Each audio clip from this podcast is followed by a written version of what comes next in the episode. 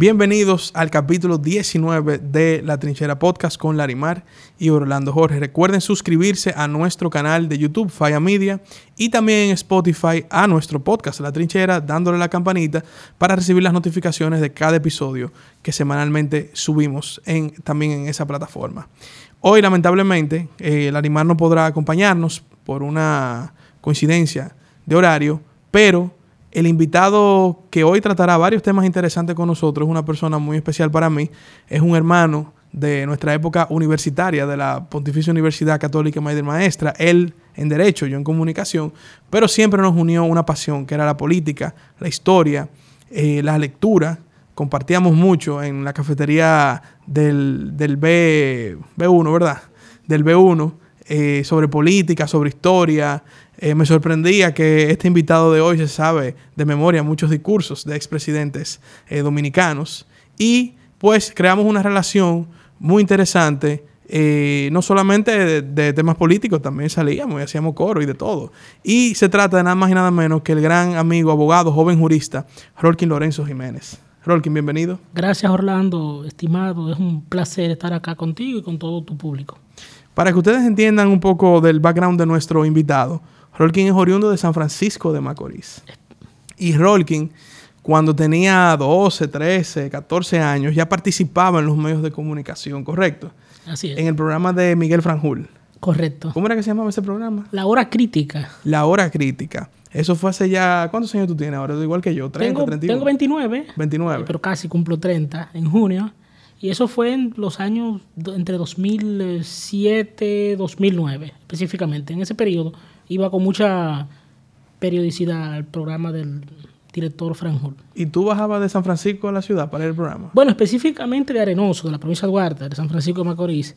Yo venía mucho de vacaciones acá y aprovechaba siempre y él tenía la, cortesía de, invitarme al espacio para tratar temas nacionales, de política nacional eh, e internacional en ese momento. Para que tengan una idea, cuando yo conocí a Rolkin, y se lo presentaba a algunas personas, muchas me decían, pero yo lo he visto a él en televisión. Y tú eras que salía con Franjul hablando y tú hablabas de política. En una, en una entrevista dijiste que te sabías los discursos de Balaguer de memoria y creo que citaste algún discurso.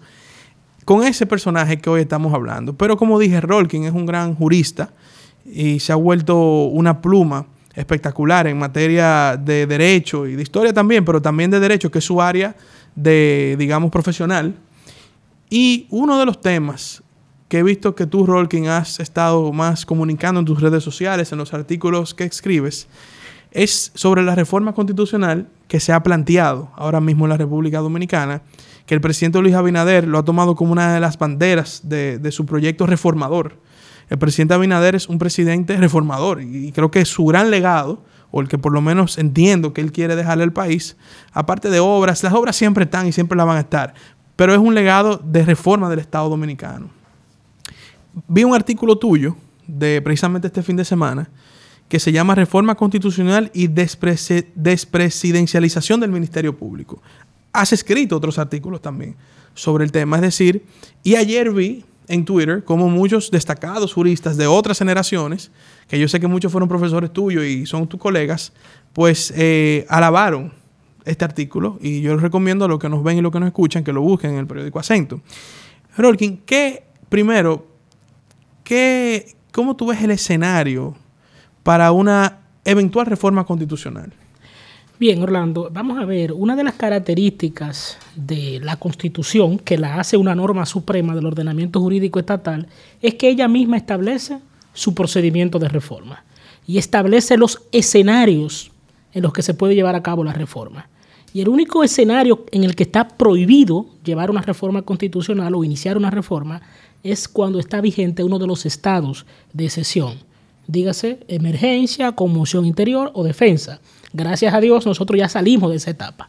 para que la gente entienda, si se hubiese planteado una reforma constitucional en el momento donde estábamos en un estado de emergencia, aprobado por el Congreso Nacional, ese escenario no era factible para llevar una reforma. No era factible y en caso de impulsar una reforma constitucional en ese contexto, esa reforma iba a contradecir el texto constitucional. En resumidas cuentas, la reforma constitucional que se plantee en un estado de sesión es inconstitucional, porque la propia constitución establece que durante la vigencia de uno de esos denominados estados de sesión no se puede iniciar ningún procedimiento de reforma constitucional. Entonces, dicho esto, en el actual contexto, ese escenario no existe.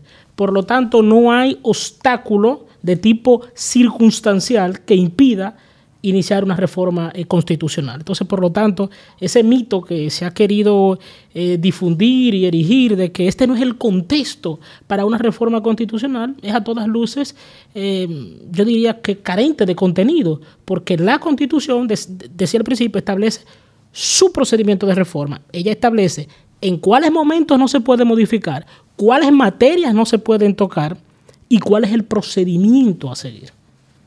Entonces, en, nosotros venimos de muchas reformas. ¿Cuántas llevamos hasta ahora?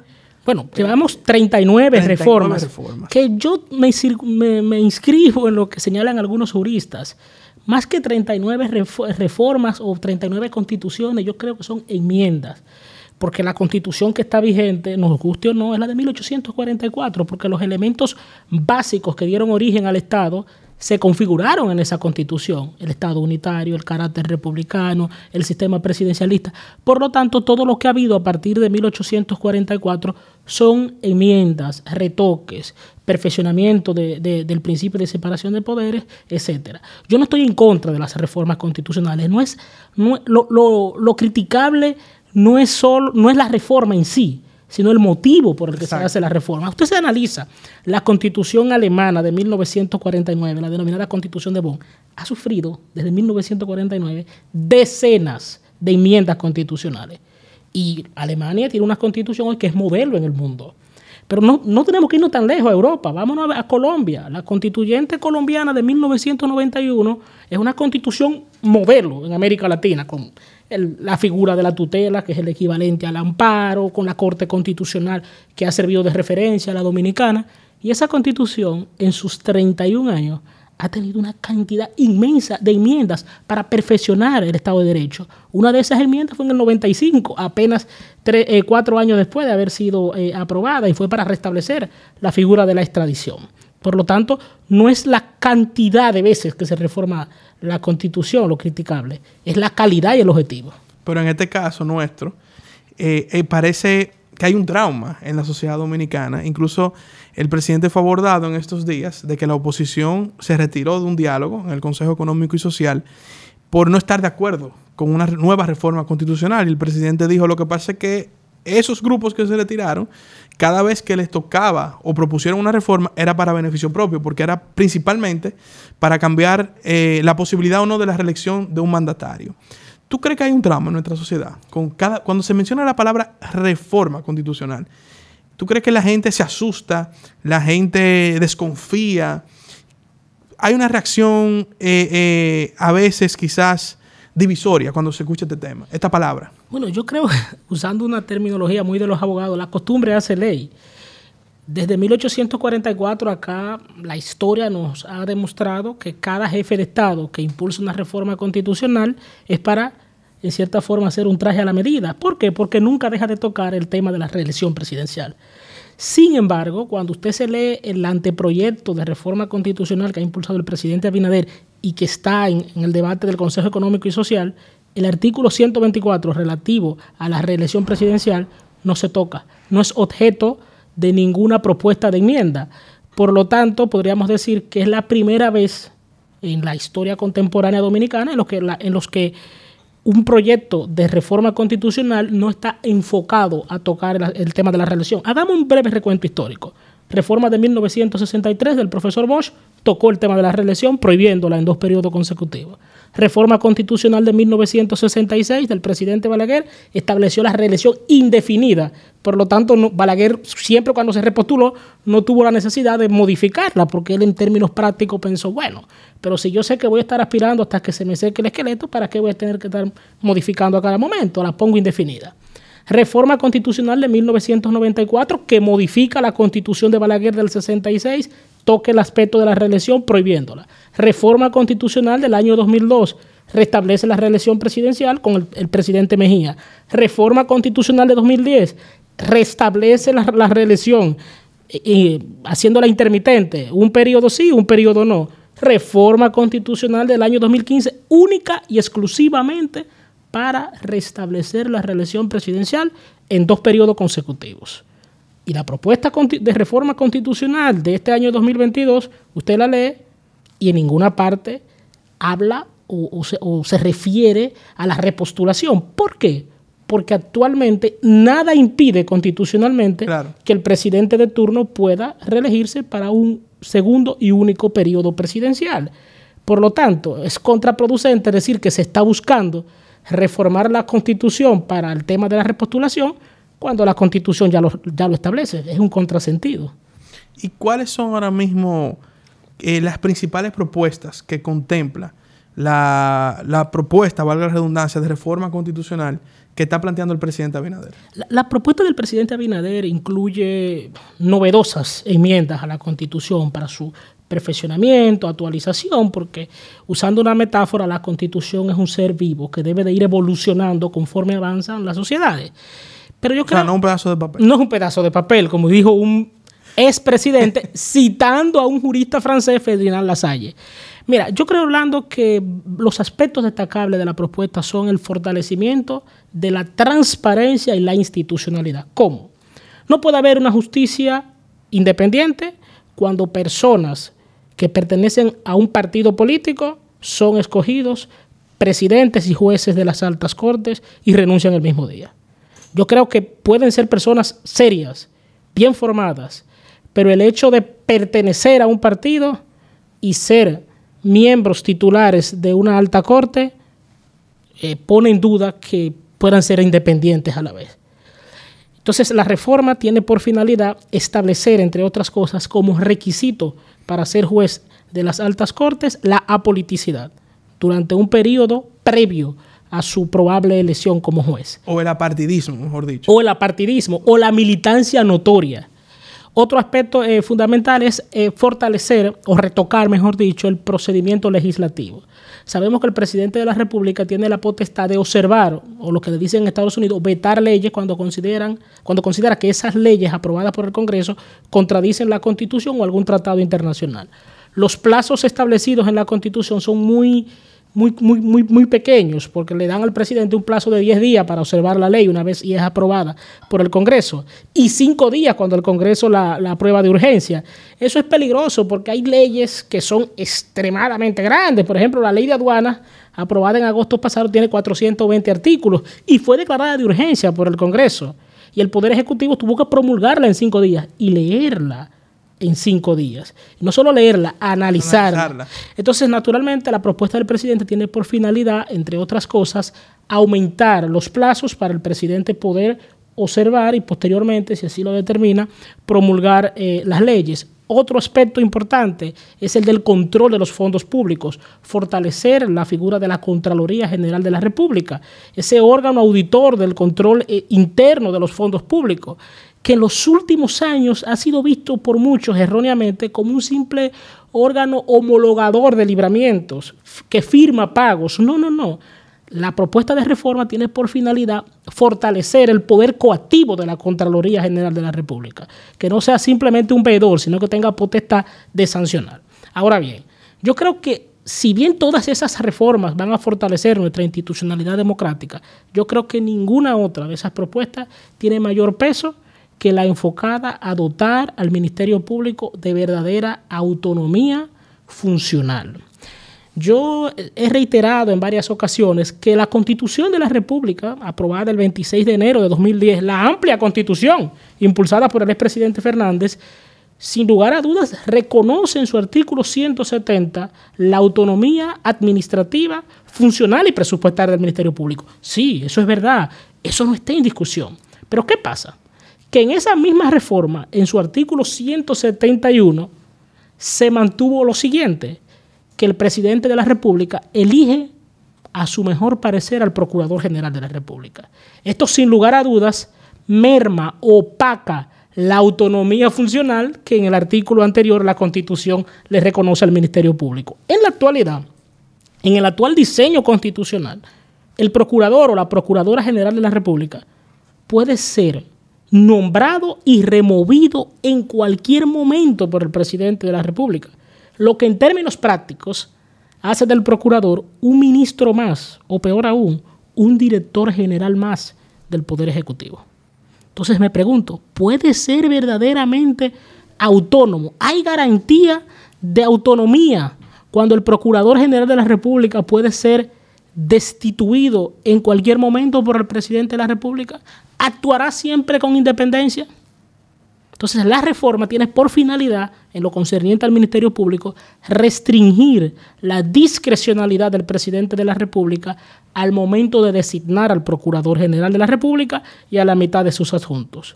Esta discrecionalidad yo creo que se puede restringir de la siguiente manera, haciendo que en el proceso de escogencia del procurador participen otros poderes. Específicamente, soy, soy partidario de que se vincule al poder legislativo que se tome el modelo norteamericano donde el presidente nomina al procurador o fiscal general y el Congreso los ratifica.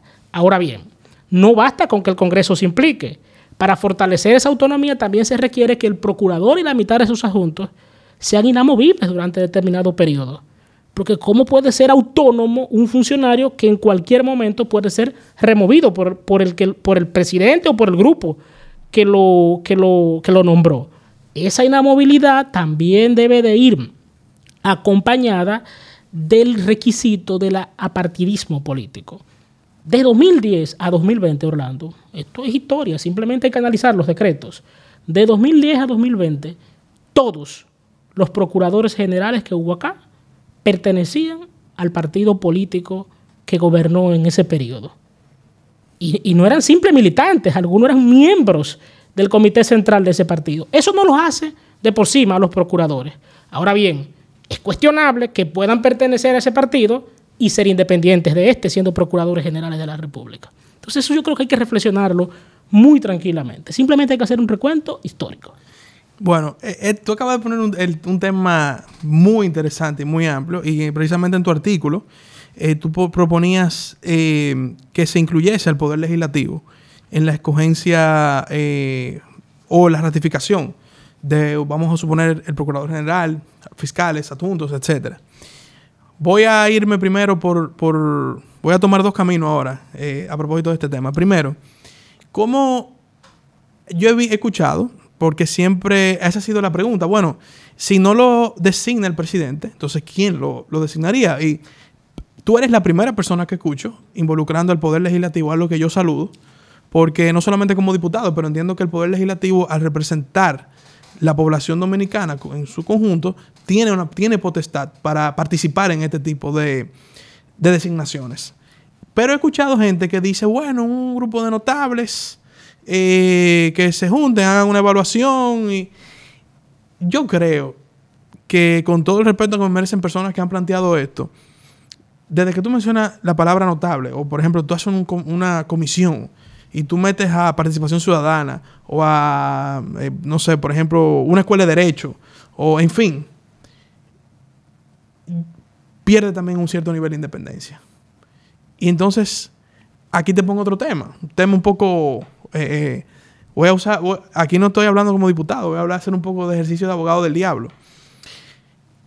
Tú te vas, por ejemplo, y ves el caso te voy a poner dos casos a nivel internacional. Por ejemplo, en Brasil, Sergio Moro. Sergio Moro, que era un, juez de, de, primera instancia en Curitiba, o sea, en una ciudad, tuvo la potestad de someter a un expresidente de la República por el expediente que todos conocemos como el Avallato, el caso de Brecht.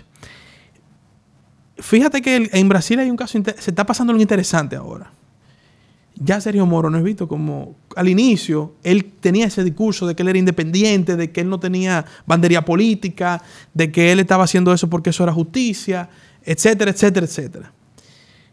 Luego él fue eh, procurador general de Brasil. Sin embargo, tú ves una gran parte de la sociedad brasileña cree que, que, cree que primero él nunca ejerció su trabajo con verdadera independencia, sino que tuvo fines políticos detrás de la persecución o el apresamiento de Lula da Silva. Eh, y bueno, todo el caso Odebrecht. Incluso hoy día él es candidato presidencial. Hay gente que dice, no pudiera República Dominicana verse en ese espejo ante digamos, eh, cierto nivel de independencia, por poco entre comillas.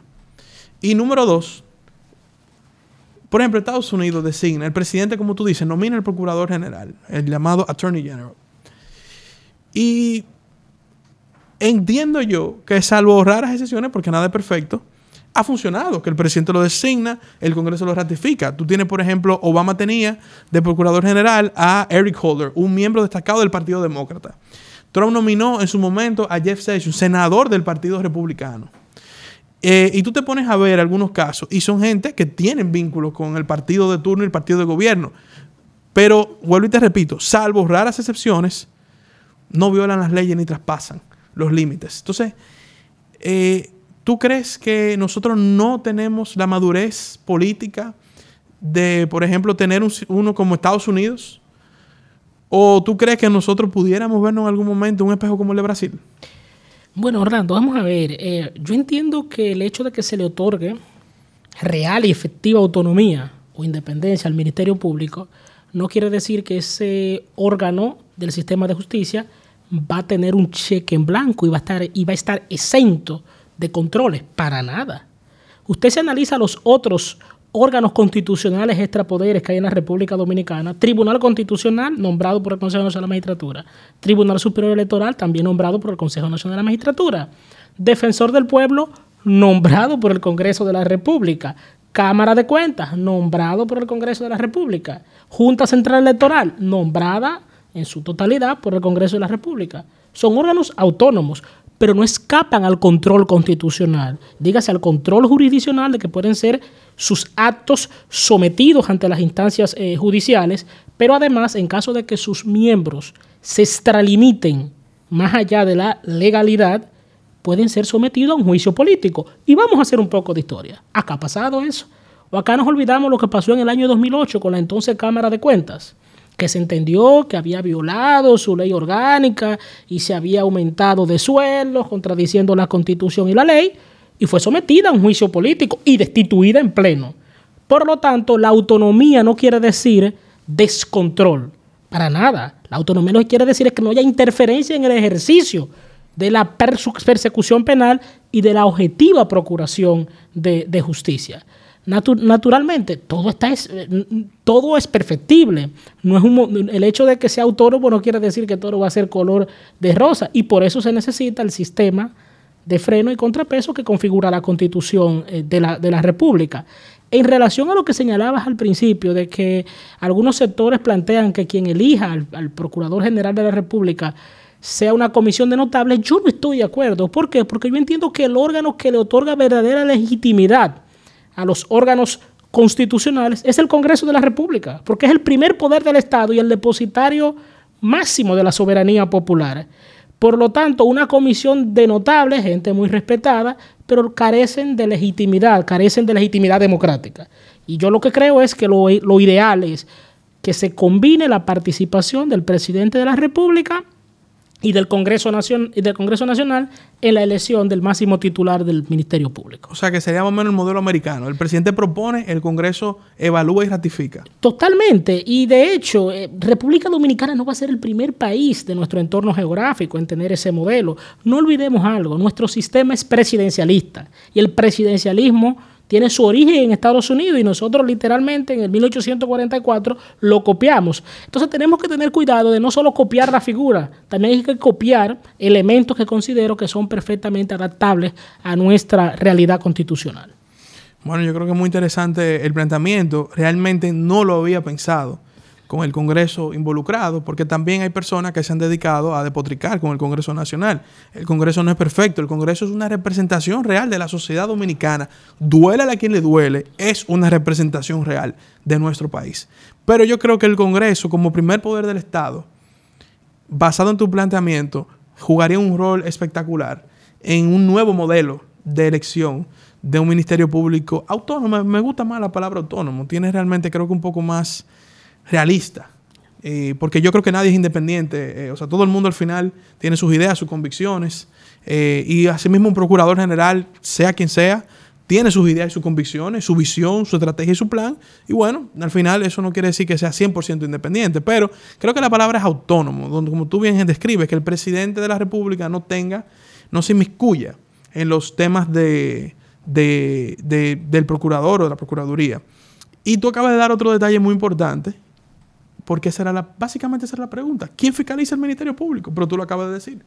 Entonces, en esta reforma estaría contemplado también el control del, o sea, un control sobre el Ministerio Público. Claro, totalmente. Primero ya está contemplado eh, eh, el control sobre el Ministerio Público. Primero tiene el control eh, del poder legislativo, el, fiscal general, el procurador general de la República puede de manera implícita ser llamado a las cámaras para fiscalizarlo, para, preguntarle sobre el ejercicio de sus funciones. Eso está en la Constitución de la República actualmente. Pero también tiene el control de los fondos públicos. Es decir, tanto la Contraloría como la Cámara de Cuentas ejercen lo que es todo aquel, aquella fiscalización del buen manejo de los fondos que tiene el Ministerio Público asignado en el presupuesto general de, de la Nación. Pero también está la veeduría ciudadana, el control ciudadano a través de los distintos mecanismos, desde la solicitud de información pública a través de, la, de las oficinas de libre acceso a la información. Por lo tanto, lo que va a hacer la Constitución, la propuesta constitucional, es en sí dotar al Ministerio Público de esa real y efectiva autonomía funcional. Porque, insisto, no se está discutiendo si la actual Constitución reconoce o no la autonomía del Ministerio Público. Sí, la reconoce en su artículo 170. Lo que pasa es que los textos normativos no se leen por pedazos, Orlando. Ese 170 que reconoce la autonomía del Ministerio Público, ese artículo 170 de la Constitución, luego se ve opacado por el artículo 171, porque el 171 establece que el presidente nombra libre y discrecionalmente al Procurador General de la República, pudiéndolo remover en cualquier momento. Y yo me pregunto, imaginémonos que no, que no fuera el presidente actual y fuese otro presidente divorciado de la institucionalidad y el procurador o la procuradora lleva a cabo una investigación que toca intereses del Poder Ejecutivo, yo estoy seguro que un presidente que no respeta la institucionalidad, teniendo la posibilidad de remover inmediatamente al procurador, lo va a remover. Y es en verdad autónomo entonces. Sí, lo reconoce la Constitución, pero la misma Constitución lo merma cuando le deja la discrecionalidad del nombramiento al presidente. Dicho de otro modo, la Constitución paradójicamente reconoce la autonomía del Ministerio Público, pero no la garantiza. Tú sabes que un último punto sobre ese tema, que tú, acabas de dar también eh, otro tema que me causa curiosidad. Por ejemplo, la, la inamovilidad. Tú planteas la inamovilidad del procurador general o la procuradora general por cuatro años, me imagino, lo que toma un periodo de gobierno. Pero tú crees que eh, desde el punto de vista práctico, olvidémonos de, de, que una investigación pueda lacerar el Poder Ejecutivo. Pero asimismo como un procurador eh, es una persona que conoce de derecho, que conoce de, en fin, de materia de, derecho penal, una serie de materias, y tiene una serie de gestores a su lado también, que son los fiscales asuntos, etc. Y si un procurador no funciona, no está dando resultados, porque al final un procurador general es un gerente, es un gerente, independientemente de sus conocimientos técnicos, tiene un rol gerencial. Y en ese rol gerencial no solamente administrar fondos, pero tiene que dar resultados.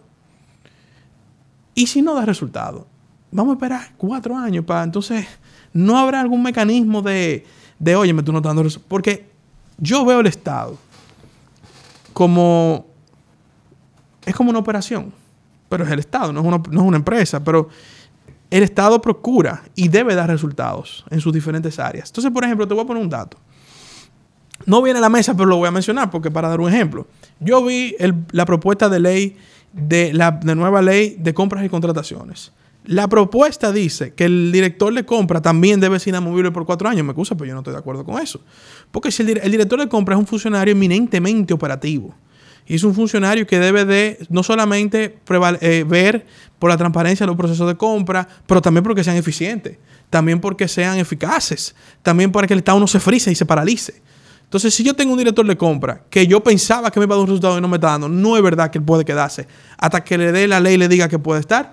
Ahí él tiene el, presidente, digo, no digo que un problema, pero el superintendente de valores es la hora que no, no se ha ido de su cargo porque la ley le permite estar, creo que son cuatro años también, inamovible. Entonces, yo pienso que en la gestión del Estado deben de haber mecanismos de que si un funcionario no funciona o un funcionario no lo está haciendo bien, o por un tema operativo el presidente quiere cambiar un funcionario de lugar, se le dé la potestad de, hacerlo, porque esto es simplemente un tema de dar resultados. Te lo digo en lo que le corresponde al presidente. Ahora, en el caso del Ministerio Público, no habrá, eh, como dicen, una letrica chiquita en el contrato que diga si él metió la pata o si él tal cosa, puede eh, el Congreso o el presidente o quien fuera prescindir de su cargo.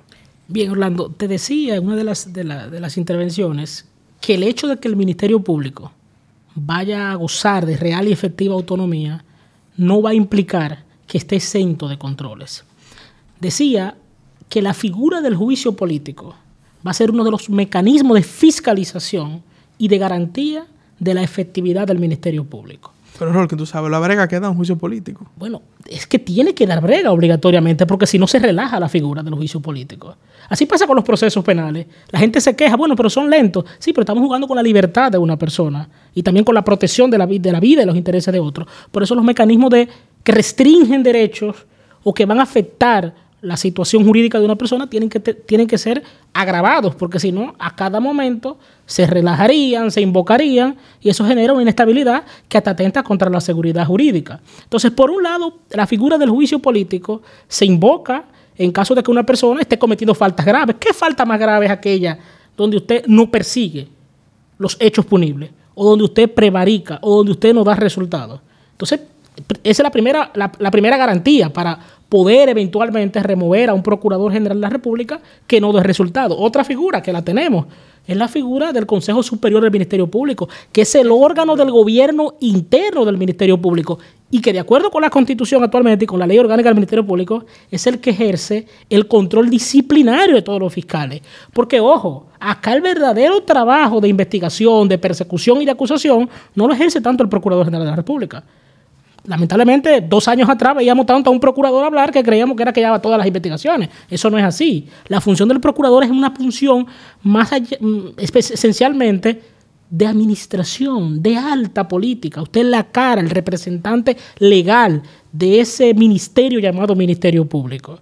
Por lo tanto, otro mecanismo para garantizar un ministerio público enfocado a resultados es invocar la figura del Consejo Superior del Ministerio Público, que no está integrado por marcianos, está integrado por gente que conoce la operatividad y el manejo y la casuística del Ministerio Público. Y el tercer mecanismo, vuelvo a insistir Orlando, es la veeduría ciudadana, es la fiscalización ciudadana, pero le agrego un cuarto y no menos importante, es la fiscalización del Congreso Nacional. ¿Qué establece la Constitución de la República? Que el Congreso legisla, representa y fiscaliza. Más allá de que allí sea donde se conoce el juicio político, el Congreso no tiene que llegar a un juicio político para someter al control a un funcionario. El Congreso tiene comisiones permanentes. El Congreso puede invitar a las cámaras. En su momento va a poder invitar a las cámaras al Procurador General de la República para que rinda cuentas. Y si se entiende de esa investigación y de esa interpelación que hay indicios para un juicio político, yo entiendo que el Congreso está en el deber de invocar esa figura constitucional. Pero no va a haber un artículo como el que ponen los americanos en su constitución, el famoso, eh, la enmienda 25, donde dice que eh, eh, por incapacidad o debilidad en el ejercicio de su función, el presidente de la República será sustituido en una votación por el en el caso de Estados Unidos por el Consejo de Gobierno, que lo presidirá el vicepresidente, de acuerdo al servicio secreto. Lo que te pregunto en esencia, no hay un mecanismo de tú no estás funcionando, filmate, te va y viene otro. Eso bueno, actualmente sí, actualmente. No, no, en, en, el, en, el, en el, o sea, en lo que se está planteando ahora. Bueno, recuerda, Orlando, que la propuesta de reforma constitucional está en el Consejo Económico y Social, que es ese órgano de concertación y de consenso político. El presidente de la República ha señalado en varias ocasiones que él se somete a lo que decide el Consejo Económico y Social sobre el mecanismo de elección del procurador y en lo concerniente a los mecanismos de control. Entonces yo creo que, eh, creo que lo oportuno es esperar que el Consejo determine y luego la Asamblea Nacional Revisora establezca los mecanismos. Ahora, yo no soy partidario de que expresamente se diga, si el procurador hace tal cosa, porque eso es peligroso, eso da mucho margen para ejercicio de dibujo libre. Yo creo que el mecanismo a seguir es el mismo que se ha hecho con los otros órganos constitucionales, Cámara de Cuentas, Junta, que se establezca claro que si se, han cometido faltas puede ser objeto de un juicio político, pero no hacer una cláusula específica para el fiscal general. Porque, ojo, lo que hace un procurador general es un trabajo para nada popular. Si logra una buena condena, tiene rechazo de los condenados y sus allegados. Si no logra una condena, tiene rechazo general. Entonces hay que tener por eso mucho cuidado con plantear cláusulas expresas que determinen, porque lo de si hace un buen trabajo o mal trabajo es muy subjetivo. Sí, no, no, yo te lo planteo así, pero obviamente tiene que tener términos más técnicos. Claro. Pero yo te mencionaba la enmienda 25 de la, de la Constitución de la República de Estados Unidos, que plantea que en caso de incapacidad o de, o de incapacidad física o mental, el presidente de la República puede ser sustituido de acuerdo a una votación del Consejo de Gobierno convocada por el vicepresidente y en coordinación con el servicio secreto. Pero eh, aquí estamos, es, eh, como dice un amigo mío, haciendo política ficción, tirando escenario. A ver al final qué se plantea en, o en el Consejo Económico y Social y naturalmente eso deberá ir al Congreso Nacional, que es donde esas decisiones se deben tomar. Rolkin, eh, cambiando un poco el tema, y también es bueno que los que nos ven y nos escuchan sepan que tú eres una persona, un apasionado de la literatura histórica internacional, de la geopolítica, y siempre estás muy al tanto de los distintos procesos eh, políticos que ocurren en el mundo. Dos preguntas o dos procesos que quiero abordar brevemente contigo. Primero, tomó posesión ahora el presidente de Chile, eh, Gabriel Boric. Tu perspectiva de lo que será un gobierno de Gabriel Boric y también veo que ellos tienen una ellos le llaman convención, que sería como una especie de constituyente, de, para reformar la constitución chilena, que él mismo dijo este fin de semana que fue una constitución que se hizo a base de sangre, muertos y una dictadura. Y que la de ahora sería una constitución de una mayoría ciudadana. ¿Qué opinas de, esta figura que acaba de surgir en, en, el liderazgo latinoamericano?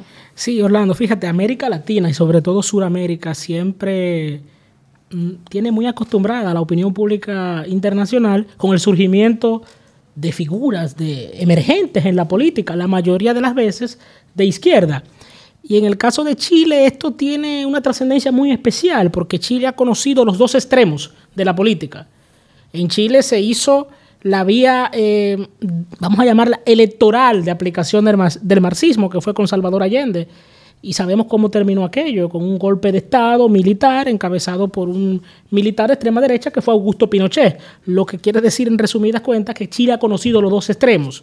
Por lo tanto, desde 1990, con la recuperación de la democracia, Chile ha sido gobernada por partidos, vamos a llamarle del extremo centro, centro derecha, centro izquierda y algunos eran presidentes que eran impulsados por coaliciones, donde habían partidos comunistas, socialcristianos, socialdemócratas, etc. La llegada del señor Boric a la presidencia de la República, un hombre con un, apoyo claro de grupos de, de extrema izquierda, es muy significativo en Chile, porque a muchos les hace recordar el extremo de Salvador Allende, guardando todas las distancias. Pero más allá, algunos sacan el asunto de Chile y dicen, no, es que es una especie de Chávez. Es un antisistema que va a barrer con el status quo establecido en la constitución, constitución pinochetista de 1980. Yo creo que no. Si bien hay elementos de Boris que pueden ser cuestionados desde el punto de vista de lo que es la institucionalidad democrática, yo creo que hay que saber distinguir lo que dice un político en campaña y lo que hace una vez cuando llega a la presidencia de la República con los controles que en una democracia tan consolidada como la chilena va a tener el presidente de la República. Yo dije el mismo día de la elección de Boric, cuando veía mucha gente descalificándolo, que hay que tener mucho cuidado con esto, con la descalificación. Primero, en América Latina hay una deuda social acumulada histórica. Y todo presidente que invoque la reivindicación social, muchas veces es tildado de izquierdista, de marxista, de bolchevique. A veces lo que cualquier discurso que en Europa pasa perfectamente por socialdemócrata, en América Latina, producto de lo que hemos vivido con, el extremismo, lo tildamos de comunista. No. Segundo, yo entiendo que la institucionalidad chilena es tan fuerte que puede contener cualquier proyecto eh, de tipo autocrático, porque comparar a Boris con Chávez creo que no es eh, viable. ¿Por qué? Cuando Chávez llega al poder en el 99, el sistema de partidos políticos en Venezuela estaba en crisis, totalmente. Pero además, la institucionalidad democrática venezolana había sido dinamitada por los partidos tradicionales y por el propio Chávez, que en el 92 intentó un golpe de Estado. El caso chileno no es así. Primero, a quien derrota a Boris no lo derrota en primera vuelta. derrota a alguien impulsado por la derecha y lo derrota en segunda vuelta, y con un proceso reñido que tampoco fue un knockout. Segundo, la institucionalidad chilena en cuanto a salud democrática, Chile, nos guste o no, es de los modelos en América Latina. Por lo tanto, los escenarios eh, son perfectamente distintos. Ahora bien, yo sí he reiterado en varias ocasiones que para el expresidente Piñera, que le entrega a Boris, yo creo que es un final político un poco eh, triste para él, porque él le entrega el poder a alguien al que, que, representa a quien él siempre ha renegado, que son esos sectores de izquierda que le hicieron la vida imposible a Piñera en su primer periodo, porque Boris fue un dirigente estudiantil, etcétera. Entonces ahí sí creo que se parece un poco a lo de Venezuela, donde Caldera, que ha sido el líder de la, de la del social cristiano en Venezuela, le entrega el poder a alguien que representaba todo lo opuesto a él, que fue Chávez. Ahora bien, ¿qué sí me recuerda a Boric? A mí un poco guardando las abismales distancias, un poco a Alan García, especialmente a Alan García del primer periodo. Tienen las mismas características, muy de izquierda, la misma edad, 36 años, inexperiencia en manejo de la, de la cosa pública, porque Alan García había sido diputado, Bori también, pero eh, ya lo que es manejar la casuística diaria, administrativa, es muy distinto a legislar, fiscalizar o representar. Eso te va forjando, pero ya administrar un Estado con 36 años, a veces con ideas que se pueden estrellar contra la realidad, puede ser contraproducente para el desarrollo económico. Y vimos el resultado en el Perú, desastroso. Un presidente impulsivo, que fue Alan García en ese primer periodo, 85-90, y se ganó el, apodo despectivo del caballo loco. Ahora, el, la verdad que el asigunismo es un fenómeno no solamente de América Latina, pero principalmente de aquí, de nuestra región. A mí me gustó ver eh, como por ejemplo Gabriel Boric en la primera vuelta, esos discursos de extrema izquierda muy radicales, y hay un caso muy interesante que él le dicen, él hubo una entrevista y dice que parte de sus proyectos es, eh, él no usó la palabra expropiar, pero en esencia era quitarle propiedades privadas, terrenos baldíos que eran de algunos empresarios para hacer viviendas para los pobres. Y el presentador le dice, bueno, te está diciendo básicamente eh, una especie de reforma agraria o algo por el estilo. Él dice, bueno, no está así, pero eh, hay propiedades que necesitan ser para un bien eh, colectivo como es la vivienda y se la vamos a quitar. Él pasa a la segunda vuelta y parece que los asesores lo agarraron y le dijeron, tú tienes que moderarte. En la ropa y en, en el fondo y en la forma. Entonces, tuviste que le pusieron un saco, sin corbata, le pusieron un lentecito como más intelectual. Eh, pero en, ese proceso, en una entrevista de cara a la segunda vuelta, le vuelven y le dicen, ven acá, tú dijiste que, que tú vas a, retirarle alguna propiedad privada a algunos empresarios chilenos para eh, hacer, construir viviendas. Y él dice, la vivienda es un tema muy importante, pero debo decir que la propiedad privada es un derecho universal.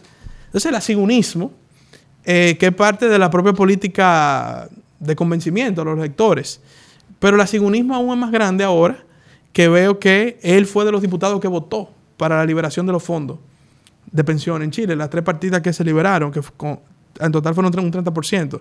Sin embargo, nombró del ministro de Hacienda al que era gobernador del Banco Central de Piñera, que estaba opuesto a la liberación de los fondos de pensión. Entonces yo siento que él va a manejar un discurso populista, de izquierda, pero creo que, eh, tú sabes que Mariano Rajoy decía que no es lo mismo llamar al diablo que verlo llegar, en relación a que uno, siendo candidato de oposición, hace mucha propuesta y mucha crítica y muchas cosas, cuando se sienta en la silla, la realidad es diferente.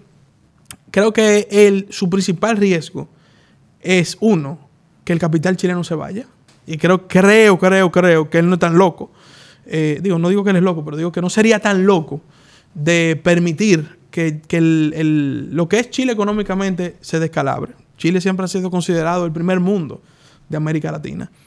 Y en segundo lugar, por ejemplo, sí lo noté adverso a Maduro y a, eh, no me acuerdo a qué otro presidente fue que él también, eh, creo que fue a, a, Ortega, Daniel Ortega. Él, él creo que ni los invitó a la toma de posesión y marcó distancia con ese tipo, digamos, de izquierda. Y aparentemente, Rolkin, eh, si en Colombia gana Gustavo Petro y Lula volviera a ganar en Brasil, entonces habría quizá esa izquierda, eh, la palabra no es moderada, pero ese es el, eh, como decía Chávez, el socialismo del, siglo XXI estaría reivindicándose en la región. Y no quería también, Rolguín, de dejar de tratar contigo tu visión de eh, la situación de Ucrania y Rusia. Que, ¿Cómo ves este conflicto y cómo crees que vas a terminar? Mira, Orlando, yo lo he dicho en varias ocasiones. Muchas personas ven esto erróneamente como un simple capricho expansionista, nacionalista ruso.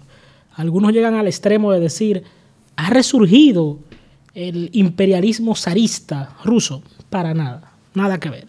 Yo creo que esto tiene un motivo económico, como toda guerra, motivo económico. Vamos a ver. Y yo creo que para comprender este conflicto no podemos hacer historia en los últimos dos meses.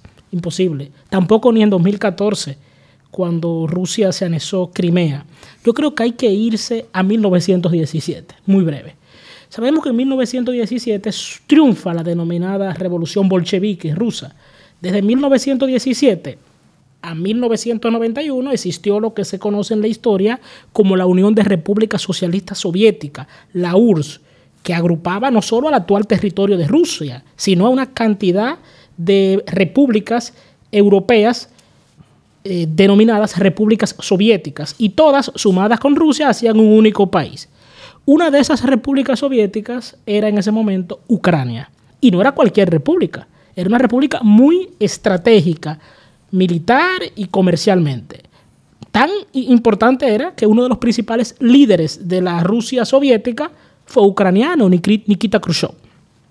¿Qué sucede? Cuando colapsa la Unión Soviética en 1991, colapso impulsado en cierta forma por el propio buró, por la cúpula soviética encabezada por Gorbachev, Gorbachev, Mikhail Gorbachev, las, esas repúblicas soviéticas que están en territorio europeo, como Ucrania, Polonia, Bulgaria, todas esas, esas repúblicas, digo, es, se independizan todas.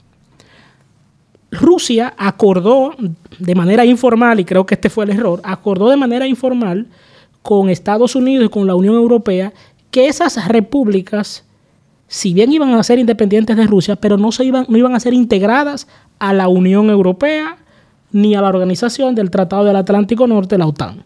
Bien, en principio todo bien. Sucede que a finales de los 90 eso no se cumplió y no tenía por qué cumplirse porque no había ningún documento, ningún tratado escrito. La mayor parte de las repúblicas soviéticas que están en territorio europeo comenzaron a sumarse a la Unión Europea. Polonia, Bulgaria, eh, Estonia, Lituania, Letonia. Y ya la, frontera rusa, por, por vía de consecuencia, hace frontera Rusia con la Unión Europea. ¿Qué representa esto? El hecho de que un país antiguo miembro de la Unión Soviética pase a formar parte de la Unión Europea, eso representa dos cosas. Primero, merma la capacidad comercial rusa, porque automáticamente un país se hace socio de la Unión Europea, miembro de pleno derecho, se convierte en socio preferente de los países europeos y por vía de consecuencia de Estados Unidos. Entonces, el hecho de que todos estos países se fuesen sumando a la Unión Europea fue opacando la capacidad comercial rusa, porque tú como potencia comercializas con, tu entorno geográfico, con tus vecinos. No vas a comercializar con, la Antártida. Por ejemplo, Estados Unidos, sus socios comerciales principales son los países latinoamericanos, son los socios estratégicos. Entonces, Ucrania es de los pocos países que había pertenecido a la Unión Soviética y que todavía no se ha sumado a la Unión Europea. Pero en el 2013 eso estuvo a punto de ocurrir. Y la, y la sociedad lo demandaba. Pero el entonces presidente ucraniano, Víctor Yanukovych, pro ruso en cierta forma, dijo, no, yo no voy a firmar ese acuerdo. Eso generó unas protestas tales que el Yanukovych cayó, fue, fue derrocado. Entonces ahí viene la intervención rusa. El presidente Putin invoca una protección de la protección de personas de ascendencia rusa que viven en Ucrania, especialmente en la frontera con Rusia, en dos regiones, en Donetsk y en Lugansk. Y para no cansar la historia, el presidente Putin invade Crimea, que es una península muy estratégica, y luego hace una especie de referéndum amañado. Se la robó prácticamente. exacto, y Crimea se convierte, se anisa nuevamente a Rusia. ¿Qué sucede? Esa zona de Crimea y todo el litoral costero ucraniano está en el denominado Mar Negro. El Mar Negro es la vía, la principal vía de acceso de toda Rusia, de la flota naval y comercial rusa, al Mediterráneo y por vía de consecuencia al Atlántico. Es la principal ruta comercial naviera rusa. Y además, eso implica una, eh, una, seguridad eh, geoestratégica, porque la principal base militar del Mediterráneo rusa está en Siria, en Tartuk. Y la otra base militar importante rusa está en Crimea, que es Sebastopol. Por lo tanto, insisto, esto es un tema comercial, de fondo comercial. Es una guerra comercial. Usted me diría, bueno, pero China tiene una guerra comercial con Estados Unidos. Sí, pero los métodos chinos y rusos de cómo llevar la guerra son, distintos. La guerra comercial china se ha, se ha materializado en lo diplomático, una ofensiva diplomática. Fíjese cómo países como... Y ataques de ciberseguridad y ese tipo de cosas. Fíjese cómo países como República Dominicana, El Salvador, se dejaron a Taiwán en, los últimos cinco años y pasaron a, China. Sí, la guerra comercial china tiene una arista, vamos a llamarle, o un brazo diplomático. La rusa no. La rusa tiene el brazo militar. Los caras vaqueros. Totalmente. Entonces, también hay personas, ahí veis en los medios, no, que algunos medios dicen que Putin pide ayuda militar a, Rusia. Eso es a China, perdón. Eso es falso. Señores, miren, ustedes nunca van a ver un bombardeo. Ni un bombardeo a Rusia, ni un bombardeo a China, ni un bombardeo a Estados Unidos por parte de otro país. Porque son potencias nucleares. Y las armas nucleares no son efectivas cuando tú la lanzas. Sino cuando, y paradójicamente, sino mientras menos la usas, porque son disuasivas. Claro. Entonces, yo creo que, eh, claro, eh, esto reconfigura el orden, el orden eh, mundial, porque algunas de choca dicen, bueno, pero es que una guerra en Europa, pero por Dios, en el 95 hubo una guerra en Europa, nos olvidamos, la de los Balcanes. Estados Unidos intervino, la antigua República Yugoslavia. ¿Y qué pasó? ¿Qué hizo eso? ¿Creó una nueva Naciones Unidas con eso? No, yo creo que son ciclos históricos que están ahí porque el caldo de cultivo está en esos países. En esos países solo hay que invocar dos, dos elementos.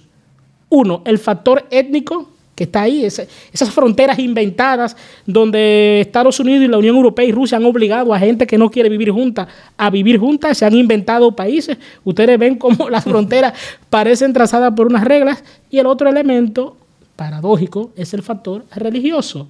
En toda Europa del Este la religión predominante es la ortodoxa, religión que tiene su, su matriz, vamos a llamar, en Rusia. Entonces, los seres humanos se movilizan con quienes mueven sus emociones. Entonces, eh, en, definitiva, lo veo como un problema eh, comercial. ¿Que va a tener una solución? Sí, pero ojo, Rusia no es cualquier país. Es un país con poder de veto en el Consejo de Seguridad de Naciones Unidas. Las personas se equivocan. El verdadero órgano de Naciones Unidas no es la Asamblea General, para nada. Ahí están todos, mansos y cimarrones en la Asamblea General. ¿Qué poder puede tener? El verdadero poder en el Consejo en, la, Organización de las Naciones Unidas, gracias, es el Consejo de Seguridad, donde hay 15 eh, miembros, 10 rotativos elegidos cada cierto periodo, de hecho nosotros fuimos en un momento, y 5 permanentes con poder de veto. ¿Y cuáles son esos 5 permanentes? Los ganadores de la Segunda Guerra Mundial, Estados Unidos, Francia, Reino Unido, China y Rusia. Entonces, si, vamos a ver, Estados Unidos fue sancionado por Naciones Unidas cuando intervino Irak. No, y fue unilateralmente. Cuando intervino Panamá, no, porque tiene, igual que Rusia, poder de veto. Si bien tienen matices ambas potencias, pero creo que esto es, eh, todas las guerras que ellos han impulsado tras la post-segunda guerra mundial son guerras comerciales. La Arimar no está aquí, pero ella siempre hace una pregunta de sí o no. Yo solamente te voy a hacer una. La respuesta es sí o no. ¿Sale bien parado Putin de esta? ¿Sí o no? Es probable. Es probable. Para ver qué considera esa respuesta también. Sí, no, es probable. Rolkin, finalmente, como sé que eres, eh, eh, lees mucho y estás actualizado con libros, ¿qué estás leyendo actualmente? Bueno, ahora estoy leyendo eh, un libro de un... Es profesor mío, por cierto, español, Fernando Vallespín, que se llama La Sociedad de la Intolerancia. Creo que es un libro que toda persona que se identifique con los valores democráticos tan linchados en los últimos años debemos de leer. La Sociedad de la Intolerancia. De la Intolerancia. ¿Cómo se llama el autor? Fernando Vallespín. Ahí escucharon eh, el libro que está leyendo Rolkin, que lo está recomendando también aquí en la trinchera. Rolkin, gracias por acompañarnos. A ti, Orlando, y al equipo. Ha sido bien didáctico este episodio con la... Y hemos presentado en exclusiva aquí en la trinchera los componentes de la reforma constitucional que el presidente Abinader está promoviendo y hablamos de dos tópicos que están calientes ahora mismo. Uno en nuestra región, que es eh, Gabriel Boric, que es el presidente ya juramentado, tomó posesión en Chile, y la guerra de Ucrania y Rusia, que al parecer nos va a dar mucha agua de beber en los próximos días y meses. Este ha sido, señores, el episodio 19 de la Trinchera Podcast. Nos veremos la próxima semana, Dios mediante. Este podcast llega a ustedes gracias a Harina Mazorca